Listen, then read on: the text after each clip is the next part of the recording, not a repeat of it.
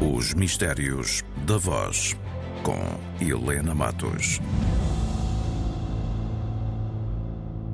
I will dismiss him O que acabámos de ouvir foi o general Humberto Delgado a pronunciar em inglês, a reproduzir em inglês, a frase que marcou a sua campanha presidencial em maio de 1958.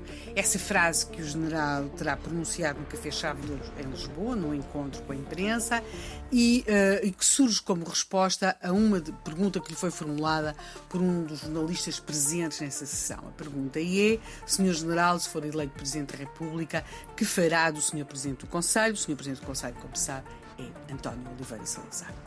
Ora, é, o que, é, o que é hum, fascinante quando se vai tentar perceber o que é que aconteceu nesse dia, no 10 de maio de 1958, no Café Chave de Ouro, é que confirma que, de facto, não só nós temos a ideia de memória, de memória, quando falamos de memória, muitas vezes de memória visual ser traiçoeira, mas a memória auditiva também tem as suas traições. Porque entre os presentes a resposta foi para uns, o general Humberto Delgado terá dito demitiu, para outros, obviamente demito, para outros demito, obviamente, para outros demito, é óbvio. E para outros ainda, mas obviamente de mito. E nós acabámos aqui o levantamento, não, não dá para continuar porque mais outra, outras versões existirão certamente. Uh, nós temos de entender que uh, este, este, tipo de intervenções não, não havia gravações, não eram gravadas, cada, cada jornalista presente registava o que achava que tinha ouvido e pronto, e assim esta frase, que acabou depois por ter uma importância histórica muito grande, acaba por ficar aqui, afinal, o que é que o general Humberto Delgado respondeu mesmo. Que esta frase teve um papel crucial uh, na campanha de Humberto Delgado, é certo, isso é inquestionável, uh, e não por acaso, quando ele, algum tempo depois, deu uma entrevista à BBC, acabou a, a reproduzir a frase, ou, e, e cabe perguntar, mas ele reproduz a frase próximo daquilo que ele teria dito em português, ou ele mesmo depois já terá reproduzido a frase eh, de acordo com aquilo que ele acha que se calhar disse. Bem, isso aí nunca o vamos poder esclarecer. Mas o que podemos dar como certo é que o general Humberto Delgado tinha a consciência de como esta frase foi determinante nessa sua campanha. This phrase, I will dismiss him, I think created this kind of volcanic campaign which I commanded.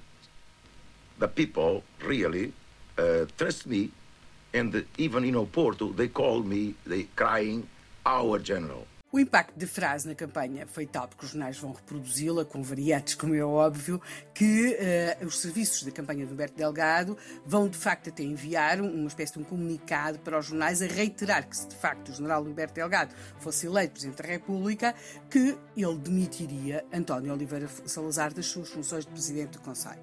Uh, cabe agora aqui um aspecto e perceber que campanha é esta e, e, e é que esta campanha uh, tem aspectos tão inovadores o general Humberto Delgado tinha vivido nos Estados Unidos, uh, para onde tinha ido, aliás, dadas as funções que ele eh, desempenhava em Portugal, no âmbito da aeronáutica, ele vai estar ligado à criação da base das lajes, da TAP, tudo isso.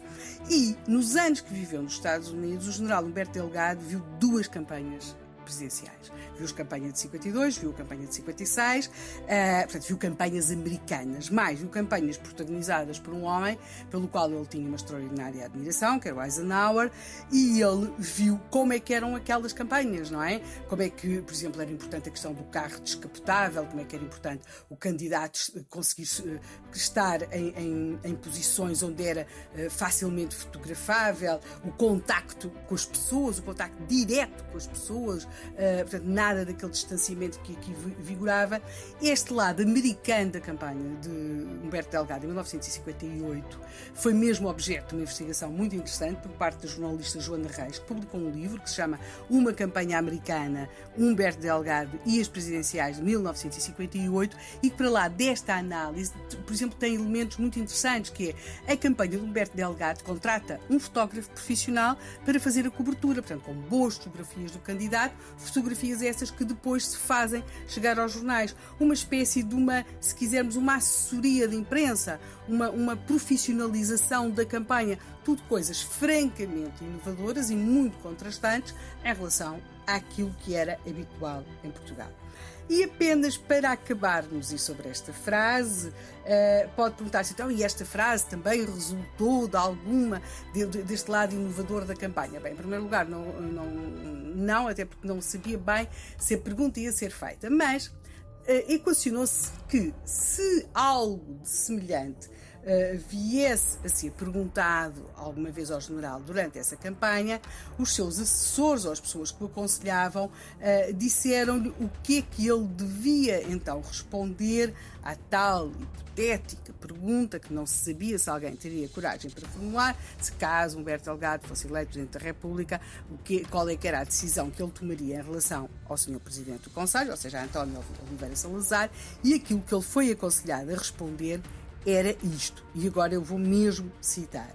Ao ser eleito, como confiadamente o espero, tenho a convicção de que o Sr. Presidente do Conselho, por motivos que são óbvios, será o primeiro cidadão a compreender que se restabeleceram as normalidades constitucionais, que não há mais lugar para o exercício do poder pessoal. Como bem sabemos, uh, Humberto Delgado não respondeu nada disto, não podemos garantir exatamente o que é que respondeu, ou seja, não podemos garantir em português, porque em inglês temos o próprio general Humberto Delgado a relembrar o que disse. I will dismiss him. Os Mistérios da Voz, com Helena Matos.